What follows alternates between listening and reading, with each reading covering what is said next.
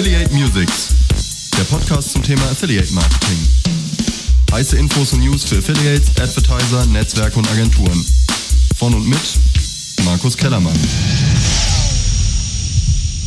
Affiliate Musics. Hallo und herzlich willkommen zur 82. Ausgabe von Affiliate Musics, dem Podcast zum Thema Affiliate Marketing hier auf der Termfrequenz, aber auch bei iTunes, Spotify, Soundcloud und überall, wo es Podcasts gibt. Heute habe ich wieder einen tollen Gast in der Sendung, nämlich den Moritz Stolt. Und ähm, ja, ich sage jetzt mal Hallo Moritz. Ja, moin, Markus. Danke, für, danke, dass wir es hier machen können. Ja, gerne. Du warst ja ähm, genau vor einem Jahr, am 10. Mai 2019, äh, schon mal zu Gast in meinem Podcast. Jo. Du hast auch ähm, im letzten Jahr auf der Affiliate Conference einen tollen Vortrag präsentiert, der übrigens mit zu den besten Vorträgen äh, von den Teilnehmern gewählt wurde. Ähm, aber vielleicht möchtest so du noch, noch mal ganz kurz ähm, den Hörern von Affiliate Musics kurz vorstellen.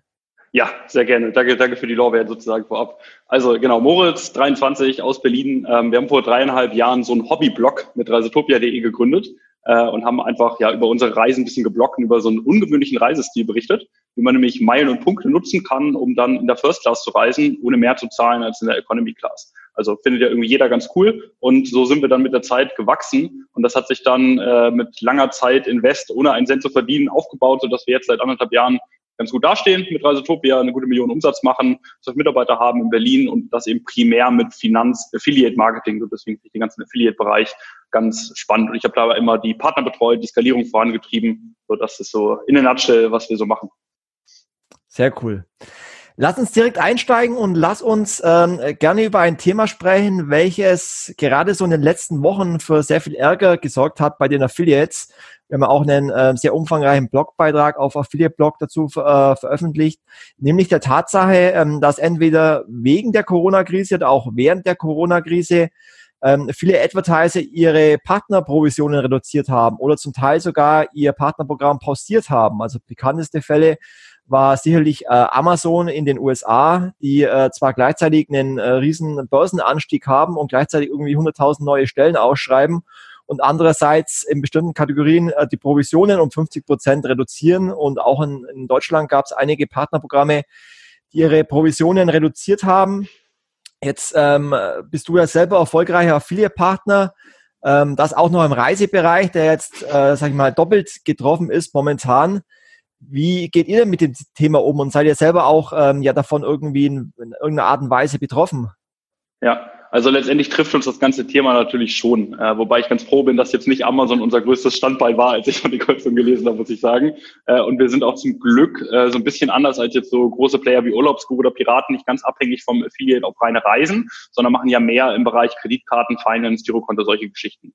Ähm, und da haben wir das natürlich aber schon abbekommen, aber einfach primär, weil im Finance-Bereich gibt es ja immer das Thema der Stornoquote, dass halt Kunden abgelehnt werden, wenn irgendwie die Schufa nicht passt oder der Kunde nicht ganz den Risikofaktoren entspricht. Und in so einer Krise habe ich mir dann erzählen lassen, ist halt leider so, dass sich die Risikofaktoren pauschal für alle verschlechtern. Äh, das heißt, ein Kunde, der noch vor Corona, zwei Wochen vor der Wirtschaftskrise, ähm, irgendwie gesagt hat, der passt, den nehmen wir rein, der darf gerne Kreditkarte ausgestellt bekommen, ist jetzt plötzlich ähm, äh, einfach ja auf die andere Seite geschiftet. Und wenn, ich sag mal, der Risk-Mitarbeiter in der Bank ein bisschen nervösen Finger hat, dann kann das halt relativ schnell passieren. Das heißt, eigentlich ist unser einziges Problem dabei jetzt nicht die Einstellung von Stornos, äh, die Einstellung von, von Partnerprogrammen, sondern einfach, dass die Stornos nach oben gegangen sind. So damit haben wir ein bisschen zu kämpfen, aber es ist jetzt alles andere als existenziell. Ähm, ja, aber es ist einfach natürlich trotzdem nervig, weil wir damit anders, anders gerechnet hätten. Ähm, jetzt ist es ja so, dass ich bei vielen Advertisern kann ich ja so eine Situation nachvollziehen, dass die vielleicht aus Grund von Liquiditätsproblemen ähm, ja da agieren müssen oder dass es gibt sogar Unternehmen wie Rewe, die gar nicht mehr hinterherkommen, die ganzen Produkte raus zu verschicken, äh, die dann auch einen Lieferengpass haben.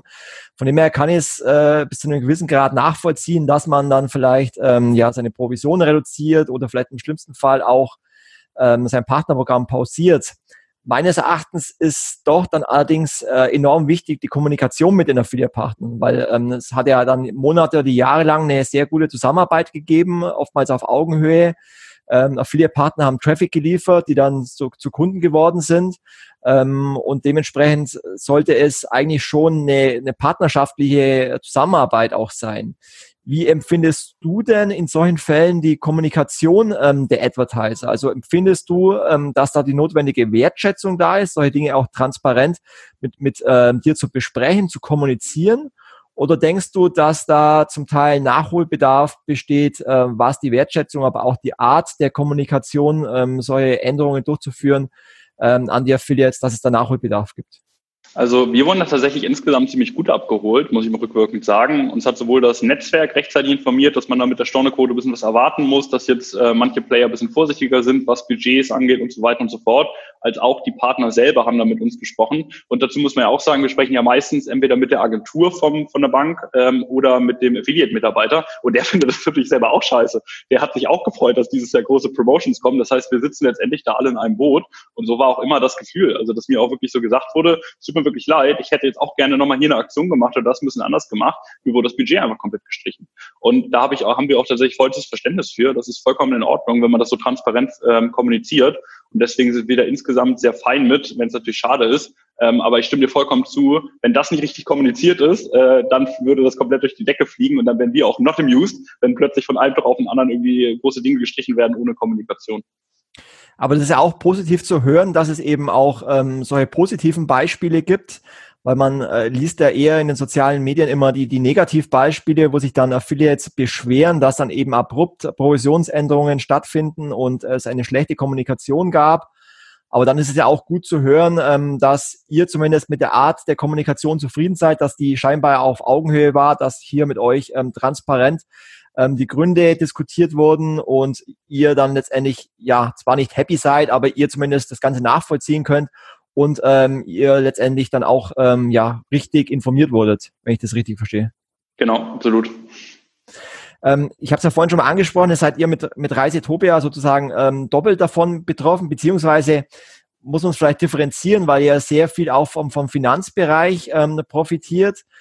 Ähm, merkt ihr aber dennoch irgendwie die, die Auswirkungen ähm, im, im Einbruch der Reisebranche bei Reisetopia oder ist das gar nicht so, ähm, so groß? Äh, ich denke mal, dass vor allem wahrscheinlich der Traffic auch eingebrochen ist, oder? Oder eher ja, das also, Gegenteil? Genau tatsächlich eher das Gegenteil. Das ist ganz lustig bei uns, uns zu beobachten. Wir haben ja so ein bisschen so eine Zwischenrolle. Wir sind auf der einen Seite irgendwie so ein Newsportal über Reisen, wir berichten aber auch über Deals und Dealportal.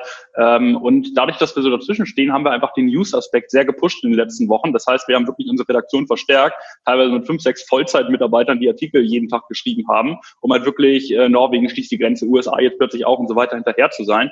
Und das haben die Nutzer honoriert. Das heißt, wir hatten wirklich die, im, im März den besten Monat seit jeher. Kann man auch im Similar Web schön sehen, da gab es eine richtig schönen Spike. Äh, das normalisiert sich jetzt noch ein bisschen. Aber was Traffic angeht, sind wir sehr zufrieden. Aber natürlich müssen wir ganz offen sein, äh, die Sales steigen damit jetzt nicht im, im gleichen Maße an. Ähm, einfach, weil vorher irgendwie ein großer Partner, zum Beispiel jetzt Amex oder sowas war. Die wenigsten Leute sagen sich jetzt, ähm, ach Hammer, äh, plane ich doch gleich meine nächsten Reise und hole mir nochmal eine teure Kreditkarte mit Vorteilen dazu. Wenn keiner Reisen planen kann, im Homeoffice zwischen zwei schreienden Kindern sitzt, äh, dann ist das sozusagen nicht das nächste, was, was auf der Agenda ist. So, deswegen haben wir natürlich schon einen temporären Einbruch erlebt. Aber wir sehen das langfristig eher wirklich als Chance für uns, dass wir halt neue Nutzer gewinnen können, richtig Trust aufbauen können in der Zeit. Äh, und wenn dann die nächste Aktion ansteht, äh, Kreditkarten verkauft werden, Reisen geplant werden und so weiter, dann kommen die Nutzer wieder zu uns. Habt ihr euch auch Gedanken darüber gemacht, wenn ihr merkt, ihr habt mehr Traffic auf der Seite, auch andere Produkte zu bewerben. Also ich glaube, Urlaubsguru oder Urlaubspiraten hat es ja so gemacht, dass sie jetzt, oder auch Urlaubstracker, dass sie jetzt auch zum Beispiel hingehen und äh, Fotobücher oder ähnliches verkaufen, ähm, weil Leute, die halt jetzt nicht in Urlaub fahren können, dann vielleicht Lust haben, ihre letzten Urlaubsfotos irgendwie zu digitalisieren. War das bei euch ein Thema, euch da vielleicht auch zu öffnen und vielleicht auch andere Produkte zu bewerben? Also ähm, ich sehe das immer so ein bisschen zwiegespalten. Auf der einen Seite natürlich versuchen wir immer zu überlegen, wenn wir irgendein relevantes Angebot für unsere Zielgruppe haben, dann hat das eine Relevanz auch auf der Startseite von Reisetopia und dass wir den Nutzern damit kommunizieren. Aber auf der anderen Seite gab es auch verschiedene andere Portale, wo dann irgendwelche großen Spendenaufrufe auf der Seite waren oder irgendwelche Sachen, die wirklich komplett abwegig waren und überhaupt nichts mit dem Thema zu tun haben, wo ich so ein bisschen das Gefühl hatte, da sind halt die Affiliate-Männer ein bisschen nervös geworden und irgendwas muss halt verkauft werden und dann packt man sowas drauf. Und da haben wir so ein bisschen die Einstellung dazu, dann wird eben im Monat ein bisschen weniger Umsatz gemacht, aber dafür erleben die Nutzer einfach immer die gleiche gute Qualität, die sie von uns kennen ähm, und dann wird das später wieder rausgeholt. Mhm.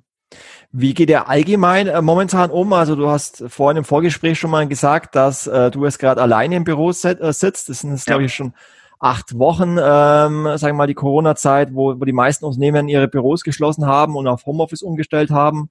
Ähm, wie ist da eure weitere Planung? Also kommen jetzt die ersten Kollegen schon wieder ins Büro oder plant ihr weiterhin Homeoffice? Ähm, genau, also wir sind, ich glaube, so irgendwie 10. März oder sowas war der Punkt, wo wir gesagt haben, Mensch, dieses Corona-Ding ist ja doch ein bisschen größer, als ich dachte. Äh, ich glaube, wir sollten jetzt hier mal zur Sicherheit von allen sagen, dass alle ins Homeoffice gehen. Ich glaube, das war so ziemlich irgendwie der Tipping Point, wo plötzlich alle gesagt haben, wir fahren jetzt nach Hause, Kinder. Ähm, und wir haben jetzt vor äh, anderthalb Wochen gesagt, wem jetzt zu Hause die Decke auf den Kopf fällt, wer mal hin und wieder was anderes haben muss. Und mir zum Beispiel, ich finde es ganz schön, mal ein bisschen so Raumwechsel zu haben zwischendurch. Ähm, dann können wir ins Büro gehen. Wir haben zwei recht große Räume hier. Äh, pro Raum können zwei Leute mit richtig viel Abstand sitzen. Wir haben Masken, Desinfektionsmittel bereitgestellt und so weiter, wenn man dann auf dem Weg ins Büro ist oder sich einen Kaffee holt oder ähnliches. Ähm, und deswegen können bis zu vier Leute pro Tag rein. Aber selbst das wird nicht jeden Tag genutzt. Das heißt, ich habe ein bisschen das Gefühl, dass bei uns noch momentan alle ja, recht happy im Homeoffice sind und das jetzt irgendwie ganz schön finden, die Chance haben, hierher zu kommen, aber äh, das es auch nicht jeden Tag brauchen. Und so kommen halt hin und wieder Leute. Heute ist ein anderer Kollege noch mit da. Ähm, und ich glaube, so machen wir es jetzt die nächsten Wochen nochmal weiter. Ähm, ich glaube jetzt nicht, dass wir irgendwie im Juni oder sowas schon das Büro wieder komplett öffnen werden. Ja, ist ziemlich ähnlich wie bei uns. Also auch wir ähm, haben ähm, Leute, die halt jetzt sagen, wir wollen mal wieder ins Büro, uns fällt die Decke zu Hause auf den Kopf, aber es gibt auch ganz viele, die haben sich jetzt da relativ gut engagiert, haben sich ähm, zu Hause ähm, gut eingerichtet und ähm, dadurch, dass es ja sozusagen noch nicht unbedingt den Need gibt, jetzt in, in, in, ins Büro zu kommen, ähm, gibt es da auch viele, die das einfach momentan noch sehr flexibel handhaben. Ja. Ähm, kommen wir mal zu einem anderen Thema, mit dem du dich ja aktuell äh, sehr beschäftigst und ähm, auch uns einen Gastbeitrag auf affiliateblog.de zugeschickt hast. Und ähm, was ja auch mit dem Thema Transparenz äh, zu tun hat, jetzt zwar nicht äh, hinsichtlich Transparenz der Advertiser, aber es geht schon in eine ähnliche Richtung, nämlich die fehlende Einsicht in äh, Sales-Daten. Und ähm, du hast da einen sehr umfangreichen äh, Blogbeitrag geschrieben und bist ja auch der Meinung, ähm, dass aus deiner Sicht äh, kaum ein Affiliate wirklich ähm, so weiß, woher die Sales eigentlich wirklich stammen und welche Marketingmaßnahmen denn wie funktionieren. Wie kommst du denn zu dieser Annahme? Ja, Genau, also vielleicht ein bisschen mini ausgeholt. Es gibt ja im Affiliate Marketing so einen großen strategischen Nachteil für die Publisher. Das ist, dass man ja nicht die ganze Kundenstrecke, die ganze Customer Journey sehen kann. Wenn ich jetzt so einen Online-Shop habe und ich schalte irgendwie Werbung, dann habe ich ja wirklich die gesamte Antragsstrecke, ich habe die Danke-Seite, alles habe ich bei mir irgendwie verpixelt und kann das voll nutzen. Als Affiliate habe ich das meistens nicht. Das heißt, die meisten Affiliates, so haben wir auch die meiste Zeit agiert, ähm, sehen halt irgendwie, wir machen irgendwas, irgendwie kommt Nutzer auf die Seite. Dann gibt es einen Outklick, das ist so das Letzte, was man sehen kann. Jemand drückt auf den Affiliate-Link und dann sehen wir irgendwann später, dass im Affiliate-Netzwerk ein Sale gut geschrieben war. Aber ob der jetzt von einem Outklick von vor zwei Minuten kam und der Kunde einfach ganz schnell bestellt hat, oder ob das so eine alte Cookie-Leiche ist, die von vor 20 Tagen noch irgendwo rumkommt, ob das doch von SEO kam oder von irgendeiner bezahlten Anzeige, I don't know. So, und da herrscht so ein bisschen die, die Einsicht bei, bei vielen Publishern und auch bei uns früher, so wie ich das mitbekommen habe, Pay and Pray, nach dem Motto, ich mache halt ein bisschen was, irgendwie ein bisschen SEO und irgendwie kommen ja auch Sales. Warum ist ja auch ganz mhm. gut. Ähm, aber so richtig Einsicht da rein gibt's nicht. Und ich habe dann einfach mit ein paar Publishern gesprochen, wie, wie andere das machen, von kleineren Playern bis wirklich großen Player, die auch hohe Millionen Umsätze pro Monat machen. Ähm, und die ganz Großen, die haben das natürlich irgendwie gut gebaut, die haben irgendwie ein großes Data-Team, die haben ein großes Engineering-Team, die können, haben das im Griff. Aber eigentlich alle anderen, mit denen ich gesprochen habe, ist, wie, das könnt ihr tracken? Wie, äh, geil. So, wie, wie geht das denn so? Ich muss mich immer durch die Daten wühlen, ich weiß es nicht so ganz genau. Ähm, und da war mir einfach gar nicht bewusst, dass es wirklich äh, anscheinend so wenige Seiten richtig konsequent gut umsetzen. Mhm. Jetzt bieten ja die Affiliate-Netzwerke da auch technische Möglichkeiten an, wie zum Beispiel ähm, Sub-ID-Tracking oder Click-Ref-Tracking. Ähm, glaubst du, dass, dass viele Affiliates diese äh, Möglichkeiten noch gar nicht nutzen oder äh, bringen die aus deiner Sicht gar nicht so viel? Also nach meinem Gefühl nutzen die meisten dann so einen Parameter, den mir ranhängt, so im leichtesten Fall irgendwie so eine Platzierung. Also hänge ich halt sowas ran wie äh, Clickref gleich Sidebar. Habe ich irgendwie eine Sidebar auf der Seite, hängt so ein Affiliate-Link mit dran, dann sehe ich, ah cool, gab ein Hotel verkauft, kam aus dem Expedia-Link in der Sidebar, irgendwie sowas in die Richtung. Das ist ja auch schnell umzusetzen. Und nach meinem Gefühl machen das alle, die jetzt irgendwie ein paar tausend Euro Umsatz machen, hoffe ich doch mal, ähm, soweit auch, weil da brauchen wir auch nicht viel technisches Verständnis für. Aber alles, was darüber hinausgeht, um irgendwie noch genauer zu tracken, ist halt auch einfach sehr fummelig. Also da gibt es kein Best Practice, den man irgendwo nachlesen kann. Und da habe ich jetzt das Glück, vom Haus aus Informatiker zu sein und so ein bisschen in der JavaScript-Welt noch mitzuleben. Ähm, das ist wirklich einfach sehr viel Trial and Error, bis man dann verstanden hat, was jetzt irgendwie funktioniert äh, und was nicht funktioniert dazu halt auch, es gibt einfach auch nicht so viele Player, die richtig Geld mit Affiliate verdienen, ähm, als dass es jetzt irgendwie so Branchenwissen ist. Also wenn ich mal Google, äh, Google Analytics richtig einsetzen, da finde ich aber tausende Videos und äh, Guides zu in Perfektion. Als Affiliate ist das echt recht dünn. Also es gibt einfach gar nicht so viele Leute, die viel Ahnung davon haben. Mhm. Und wie äh, gehst du dann konkret vor? Also welche, welche Lösungen äh, nutzt du dann dazu, um das genauer herauszufinden? Ja, also klassische Anwaltsantwort hängt davon ab. ähm, aber es hängt tatsächlich sehr davon ab. Was habe ich für eine Seite? Was ist das für ein, für ein äh, Blog-System? Äh, was für ein Tech-Stack habe ich? Was für Affiliate-Netzwerke nutze ich und so weiter und so fort. Ähm, und also man kann jetzt hier nicht sozusagen irgendwie den einen Trick erzählen, der es sofort bewirkt. Aber was man auf jeden Fall sagen kann, diese Sub-ID, das ist schon recht smart. Man kann schon damit wirklich sehr viele smarten an, smarte Sachen anstellen. Und wenn man das dann richtig aussteuert auf die eigene Seite, dann hat man nur mit so einer Sub-ID genauso viel Einblick wie letztendlich ein Online-Shop. Ähm, und meiner Meinung nach ist das halt auch nötig, die gleiche Detailtiefe zu haben wie ein Online-Shop, wie ein Advertiser selber, weil ansonsten ist es nicht möglich zu, zu skalieren. Ansonsten ist es halt wirklich dauerhaft so ein Pay-and-Pray-Game. Ich mache ein bisschen Ads und ein bisschen was klappt dann auch. Aber so richtig nachhaltig skalieren, verzehnfachen die Umsätze oder sowas, das geht halt so nicht. Mhm. Und, und welche Lösung nutzt du jetzt konkret dazu? Also nutzt du dann nur das Sub-User-ID-Tracking oder ähm, hast du dann auch noch eigene äh, Tools, die dazu einsetzt? Äh, also wir haben letztendlich alles komplett selber entwickelt. Wir haben jetzt, wir haben echt viel angeguckt, aber es gibt keine irgendwie das eine Tool, das man installieren kann. Leider wäre schön, würde ich gerne von erzählen, würden wir auch gerne sofort nutzen. Ähm, aber letztendlich läuft es wirklich über super die Tracking, dass man sich das so zurechtbiegt, wie es zur eigenen Seite passt. Also haben wir das letztendlich auch machen müssen. Du hast ja in deinem Blogbeitrag auch ähm, davon geschrieben, ähm, dass du dir wünschen würdest, dass der Advertiser auch einen Conversion Pixel auf seiner Seite einbaut, in dem ihr dann mehr Einblick habt. Klar, das würde euch mehr transparent liefern. Aber siehst du nicht die Gefahr, ähm, dass manche Advertiser ein Problem damit haben, ähm, den Affiliates zu viel Transparenz zu liefern? Jetzt nicht einfach nur in sich Transparenz, sondern vor allem auch aufgrund des Thema Datenschutzes? Ja, also grundsätzlich geht es ja beim Conversion Pixel darum, dass auf der Danke-Seite irgendwie wirklich so ein Image-Pixel installiert wird. Das dann irgendwie steht dann halt Sale gleich True, ID gleich was weiß ich und so weiter, je nach Netzwerk.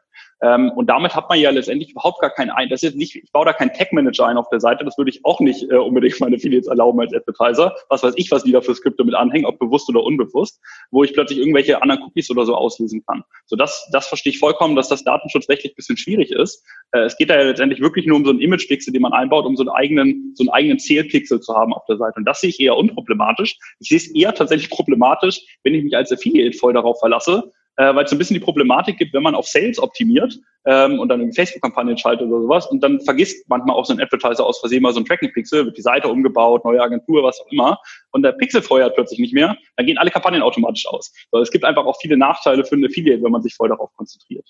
Mhm. Jetzt arbeitet ihr ja mit, mit sehr vielen Banken zusammen. Ist es nicht mhm. da gerade ein Riesenproblem, dass die sehr ähm, datenschutzsensibel sind und eigentlich auf ihrer Seite am liebsten gar nichts einbauen würden? Ja, also natürlich, ähm, wir haben schon häufiger ein bisschen mehr Überzeugungsarbeit leisten müssen, um irgendwo was einbauen, einbauen zu lassen. Auch häufig bei vielen wirklich auch richtig großen Partnern bis heute, sorry, kriege ich nicht durch intern. Das ist dann in Ordnung. Da finden wir natürlich dann andere Wege, wie man das trotzdem äh, irgendwie nutzen kann, dass alle Seiten happy sind. Ähm, also ja, ich kann mir auch gut vorstellen, dass äh, wenn man jetzt irgendwelche digitalen Infoprodukte bewirbt, dass man da ein bisschen entspannter ist, was den Einbau von Tracking-Pixeln angeht. Mhm. Ähm, jetzt erhoffst du dir letztendlich dadurch mehr Erkenntnis zu erlangen, welche Facebook-Kampagnen oder Google Ads-Kampagnen ähm, gut funktioniert haben und welche nicht so gut, um damit zum einen letztendlich die ähm, Kampagnen besser aussteuern zu können, ähm, bessere äh, Conversions zu erhalten. Würdest du denn generell Advertisern empfehlen, ähm, mit dieser Erkenntnis, die du dann vielleicht den Advertisern auch zur Verfügung stellst, ähm, ihre WKZ-Kosten gezielter einzusetzen? Ähm, also absolut. Wir haben, man muss dazu sagen, äh, ich weiß gar nicht, wie, wie die meisten Player das machen, aber wir haben tatsächlich mal relativ transparent kommuniziert. So, wir haben jetzt hier ein bisschen Ads ausprobiert bei Facebook, das läuft richtig gut.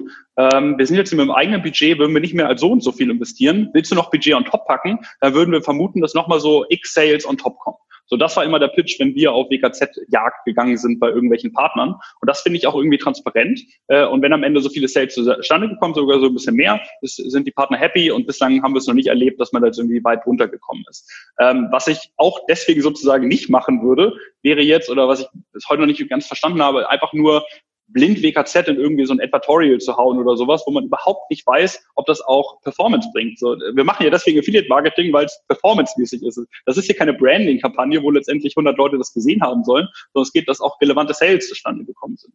So, und deswegen allein so ein Tracking zu haben, ermöglicht überhaupt erst, dass ich auch nachweisen kann, dass das tatsächlich Erfolg gehabt hat. Und ansonsten hat man halt nur die typischen so ein bisschen äh, Branding-mäßigen Erfolge. Wir haben halt 100.000 Leute bei Facebook erreicht. Das ist super. Aber mhm. es verkauft nichts. Aber es ist ja auch ein smarter Ansatz zu sagen, den Advertisern, ähm, investiert euer WKZ-Budget äh, gezielter in Maßnahmen, ähm, die äh, erfolgsversprechend sind.